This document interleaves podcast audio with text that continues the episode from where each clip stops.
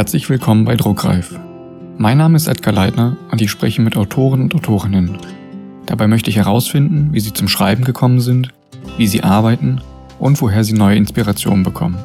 Ich möchte euch neue Menschen und deren Bücher vorstellen und ihr sollt von ihnen inspiriert werden. In dieser Folge spreche ich mit Sarah Sachs. Sarah gestand mir, dass sie bei ihren Büchern unter Trennungsschmerz leidet und sie das Ende am liebsten hinauszögern würde. Sie versucht aus allen Rezensionen zu lernen und schaut, ob sie sich mit der Zeit entwickelt hat. Für die schönsten Rezensionen hat sie einen Ordner, in dem sie die Erinnerungen sammelt. Auch sie vertritt die Meinung, dass neue Autorinnen und Autoren sich zu Beginn nicht von eigenen oder fremden Erwartungen einengen lassen dürfen, sondern einfach schreiben sollten. Ihr seid bei Druckreif, heute mit Sarah Sachs.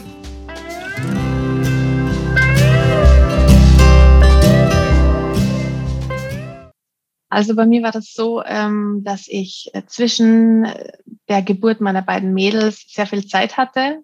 Die erste war total brav, hat wahnsinnig viel geschlafen und mir war langweilig. Ich musste dann auch für eine Weile äh, wieder zurück ins Büro und arbeiten. Und ähm, ja, das war halt einfach so ein Lückenfüller-Job eigentlich in dem Moment für mich. Ich habe dann sehr viel gelesen und ich glaube, also ich habe jeden, jeden bis jeden zweiten Tag ein neues Buch angefangen.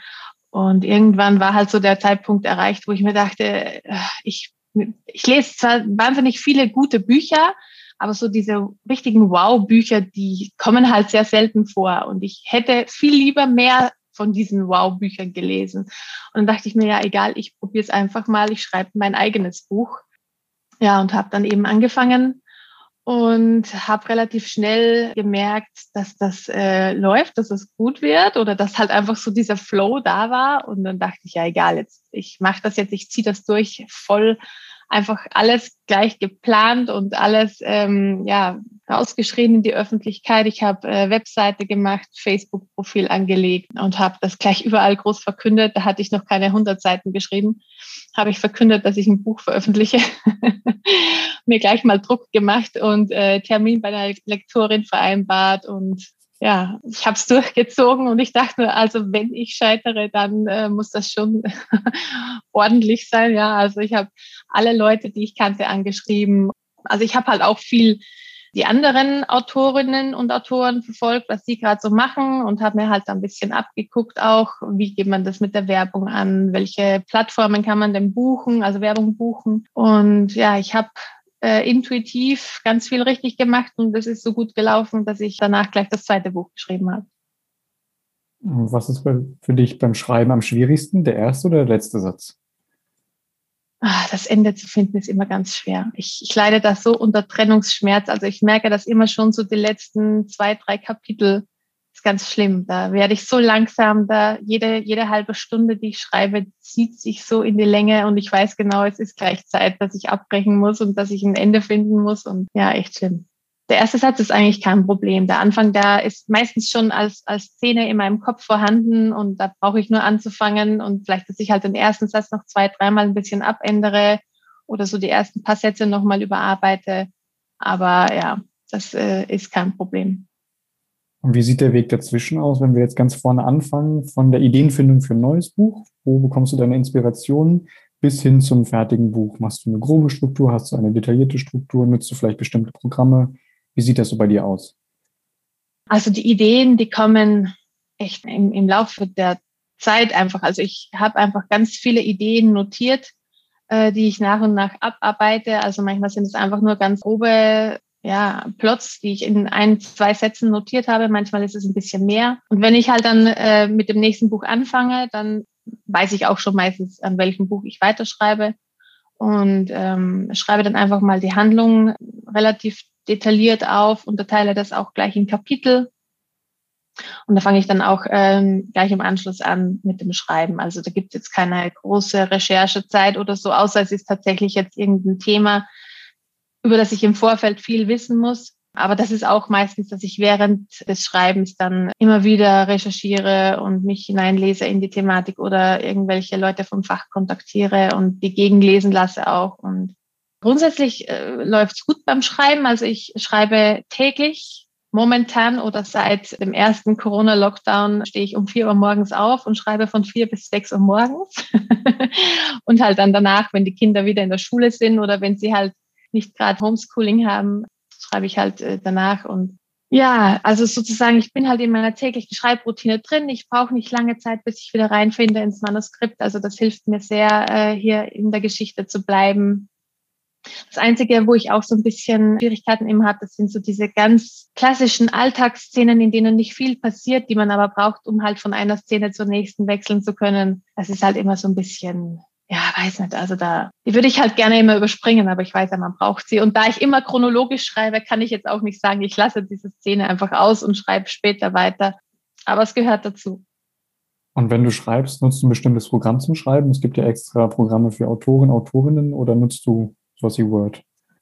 Ja, also zum Schreiben verwende ich seit meinem ersten Roman Papyrus Autor. Also ich habe angefangen mit Word damals und habe dann immer die Werbung gesehen und dachte, nee, ich muss das jetzt probieren, weil ich mit Word einfach auf Kriegsfuß stehe. Also das Programm äh, kostet mir jedes Mal wieder Nerven. Und zur Überarbeitung oder beziehungsweise, also wenn ich es geschrieben habe, überarbeite ich auch noch im Papyrus, also mit Stilanalyse, mit äh, Wortwiederholungen rausfiltern und so weiter. Danach exportiere ich und schicke es dann im Word ins Lektorat, weil ich einfach trotzdem diese Funktionen im Word dann ja, einfach, weiß nicht, sind halt trotzdem um einiges praktischer, finde ich, oder übersichtlicher und einfacher Hand zu haben, die ganze Überarbeitung im Lektorat. Und hast du einen Lieblingsort, an dem du schreibst, oder kannst du überall schreiben?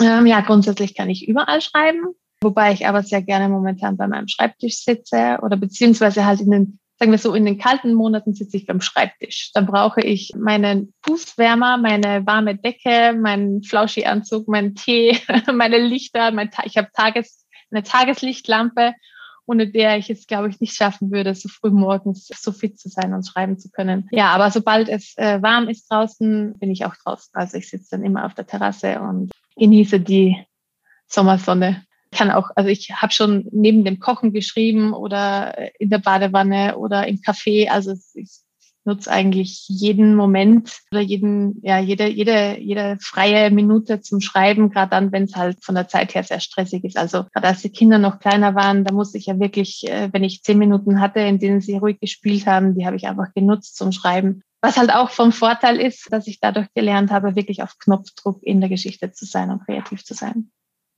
weiß ich gar nicht, ob ich mich trauen soll, die Frage zu stellen, aber hast du denn eine größte Ablenkung vom Schreiben? Bisher klingt das ja nicht so. Ja, doch.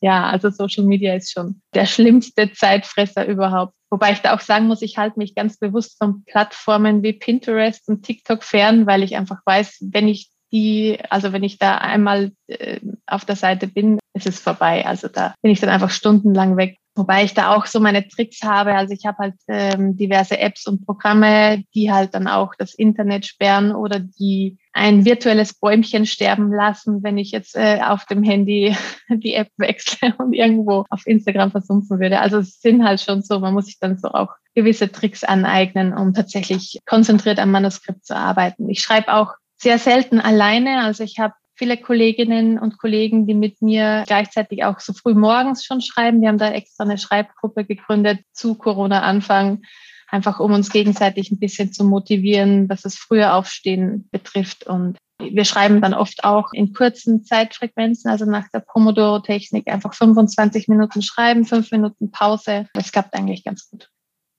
Gibt es etwas, was sich am Leben als Autorin frustriert?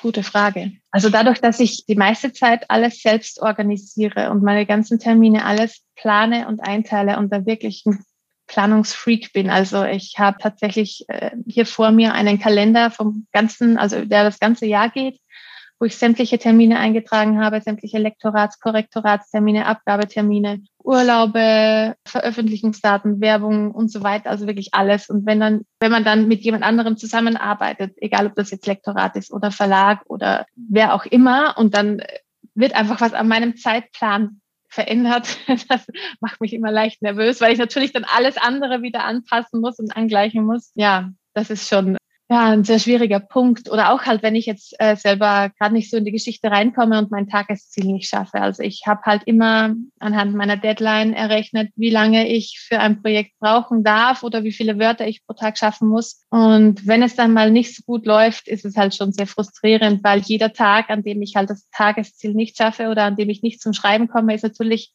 in Summe dann, was ich mehr schaffen muss. Und das hat mich schon manchmal äh, in Situationen auch gebracht, wo ich am Tag dann viereinhalb bis 5.000 Wörter schreiben musste, um noch die Deadline halten zu können. Und das ist halt wirklich dann ein immenser Druck. Aber gut, den mache ich mir auch selbst. Also ja, das mit dem Puffer einplanen, das muss ich noch üben. Lässt du andere Leute das Buch oder einige Szenen, Kapitel vorher oder während des Schreibens lesen oder machst du wirklich alles ganz allein und erst wenn du komplett fertig bist, gibst du einen Entwurf zum Beispiel raus? Nee, ich habe schon meine Testleser. Also ich habe aktuell habe ich zwei, die es also jedes Kapitel sofort nach Beenden äh, geschickt bekommen. Also so, die lesen das aber auch gleich innerhalb der nächsten paar Minuten, was sehr wertvoll ist für mich, weil ich dann auch gleich weiterschreiben kann am nächsten. Also da weiß ich, ich bin am richtigen Weg. Das sind so meine, meine Cheerleader, die äh, mich einfach auch motivieren, dran zu bleiben an der Geschichte. Dann habe ich noch eine Testleserin, die kriegt es einmal in der Woche per E-Mail. Die schickt mir dann auch ein bisschen detaillierteres Feedback, schreibt mir auch, äh, wenn irgendwo die Charaktere jetzt vielleicht nicht so greifbar sind oder wenn irgendwie eine Szene ist, die der noch ein bisschen Pep fehlt oder wenn ich Logikfehler mit drin habe. Also das ist eigentlich schon so eine Art Vorlektorat für mich, weil ich da schon einiges nochmal ausbessern kann, bevor ich es tatsächlich ins Lektorat schicke. Und ab und zu, wenn ich halt eine Szene geschrieben habe, die mir wahnsinnig gut gefällt, dann schicke ich die auch an Kolleginnen, mit denen ich aktuell gerade schreibe. Also einfach, um sich gegenseitig ein bisschen zu motivieren und ein bisschen auszutauschen. Auch damit man erfährt, immer was die anderen gerade zu so schreiben, ist immer ganz schön und wertvoll für mich, finde ich. Und gibt es ein Thema, über das du vielleicht nie schreiben würdest, vom jetzigen Standpunkt aus? Ich würde nicht sagen, es gibt irgendwas, was ich nie schreiben würde, weil ich weiß ja nie, in welche Richtung sich mein Leben irgendwann entwickelt. Aber aktuell würde ich, glaube ich, die Finger lassen von Politik und Religion, einfach weil das so ein heißes äh, Feld ist, da, wenn man da irgendwie sich falsch äußert, ist es ja gleich, ähm, ja, da zündet man womöglich gleich eine Bombe. Also eine virtuelle würde ich jetzt mal sagen. Also nee, das ist halt ja, vor allem beschäftige ich mich dafür auch viel zu wenig mit dieser Thematik, um da jetzt tatsächlich drüber zu schreiben. Also ist auch nicht mein Ding. Wie ist es bei dir? Zweifelst du an deiner Arbeit? Ja, das kommt immer wieder vor. Also ich bin von der Grundeinstellung her so, dass ich sage, mir gefällt total, was ich schreibe und ich bin total überzeugt von dem, was ich mache und wie ich es mache und ich bin stolz auf das Ergebnis. Aber eben erst dann, wenn ich das Ergebnis vor mir sehe, während dem Schreiben ist es sehr oft, dass ich einfach zweifle, ob ich jetzt auf dem richtigen Weg bin, ob ich tatsächlich die Charaktere interessant genug gestalte, ob die Geschichte überhaupt den Lesern gefallen kann, ob sie, ob sie ankommt, ob, ob das, was ich überhaupt rüberbringen will in der Geschichte, auch beim Leser ankommt. Also das ist halt während des Schreibens fühlt sich das halt alles ganz anders an, als wenn man es dann liest. Und ja, Dafür habe ich halt an meine Testleserinnen, die mir dann auch gleich direkt wieder Feedback geben. Ohne dieses Feedback würde ich, glaube ich, mehrfach verzweifeln und während des Schreibens immer wieder von vorne anfangen zu lesen und zu überarbeiten und würde vermutlich dreimal so lange für ein Buch brauchen. Gab es eine Rezension, ganz egal ob positiv oder negativ, die dich berührt hat und die dir im Gedächtnis geblieben ist? Ja, da gibt's schon einige. Also ich habe auch einen eigenen Ordner dafür, wo ich mir die ganz schönen Rezensionen aufhebe und speichere, einfach weil ich das auch sehr wertschätze, wenn sich die Leute die Zeit nehmen, diese zu rezensieren. Beziehungsweise weiß ich auch bei einigen meiner Bücher, die halt vereinzelt schlechte Rezensionen bekommen haben, aus denen ich aber selber so viel mitgenommen habe, weil einfach Dinge kritisiert worden sind, aus denen ich was lernen konnte für mich, die ich mir halt auch ab und zu anschaue und einfach wieder das in Erinnerung rufe, und dann auch vergleiche mit dem, wie ich mich jetzt entwickelt habe, habe ich mich tatsächlich weiterentwickelt oder bin ich irgendwann wieder zurückgefallen und mache jetzt nochmal dieselben Fehler wie damals. Also ich, ich versuche, alle Rezensionen zu lesen.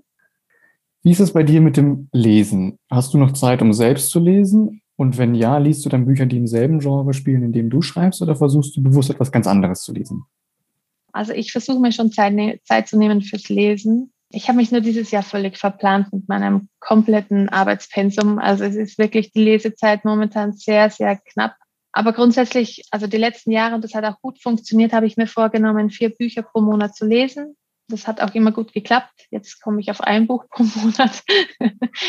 ja, aber ich lese wahnsinnig gerne und da auch hauptsächlich in dem Genre, in dem ich schreibe, also Liebesromane, hauptsächlich im New Adult Bereich, also mit jungen Erwachsenen, einfach weil ja, weil, weil das einfach so diese Phase des Lebens auch ist, die mir besonders gefällt. Also einfach so dieses, nicht jetzt unbedingt die erste Liebe, weil das einfach noch mit, äh, keine Ahnung, 14, 15, 16 alles ein bisschen zu aufregend und zu neu ist. Aber wenn halt so diese erste Schwelle überstanden ist, sage ich jetzt mal, und wenn man raus ist aus der Pubertät und wenn man anfängt, mit beiden Beinen im Leben zu stehen, weil man das Studium gerade oder weil man gerade dabei ist, das Studium zu beenden oder eben den Job beginnt, das finde ich sehr interessant. Und ich finde auch, dass ich da sehr viel lernen kann von anderen Autoren, wie sie die Gefühle in Worte fassen, wie sie die Begegnungen der Menschen beschreiben. Das einfach, ich finde, da kann man einfach ganz viel lernen. Also ich lese auch ab und zu andere Bücher, also aus, aus anderen Genres, aber ähm, hauptsächlich sind es eben die Liebesromane. Es gibt einige Autoren, Autorinnen, die sagen, dass man nur in einem Genre schreiben sollte, wenn man sein Genre gefunden hat. Wie siehst du das? finde ich nicht, weil man sich ja auch ständig weiterentwickelt. Also ich habe auch, als ich angefangen habe zu schreiben, noch anders geschrieben, würde ich jetzt mal behaupten, wie ich jetzt schreibe.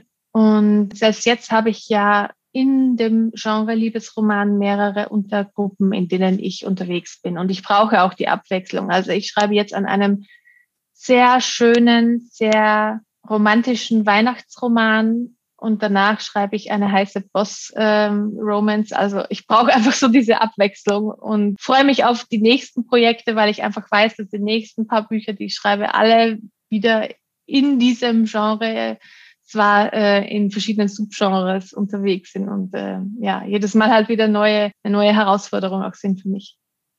Was glaubst du, ist der häufigste Fehler, den neue Autoren, Autorinnen am Anfang machen?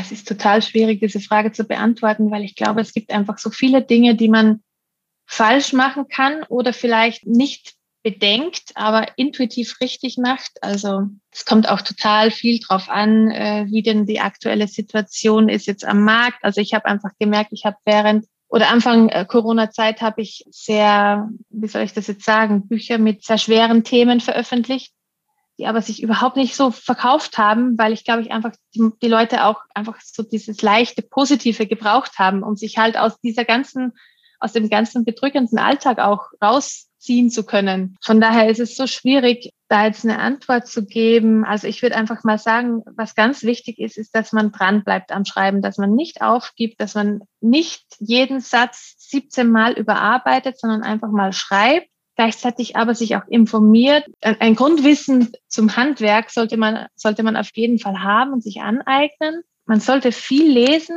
gerade eben in diesem Genre, in dem man veröffentlichen möchte und sich da auch so ein bisschen rausholen von den anderen Autoren. Wie geht man denn gewisse Szenen an? Welche Wörter werden denn verwendet? Also da gibt es ja so viele verschiedene Möglichkeiten. Man, mit jedes Wort hat ja eine eigene Bedeutung, eine eigene Macht und Kraft auch. Und ja, das sollte man halt bedenken. Aber es ist halt, wenn ich jetzt das so sage, dann klingt das, als müsste man vorher, weiß ich was, alles studieren und alles wissen. Und dann steht man ja erst recht da und hat so diese Wand vor einem. Also vielleicht ist es wirklich einfach das Beste, was man machen kann, einfach anzufangen zu schreiben und halt, ja, sich nicht irgendwie von irgendwas einengen zu lassen. Also weder jetzt von irgendwelchen eigenen Zielen, die man sich setzt und wo man nur hofft, dass man die erreicht, noch von irgendwelchen außenstehenden Menschen, die einem sagen, ja, genau, schreib mal ein Buch haha, hm, das schaue ich mal, ob du das überhaupt kannst. Weiß ich. Also es gibt ja so viele Einflüsse von außen, die, die einen dann blockieren können. Ähm, nicht nur, wenn es jetzt das erste Buch ist, auch wenn man jetzt am zweiten, dritten Buch schreibt. Also ich habe zum Beispiel nach meinem ersten Buch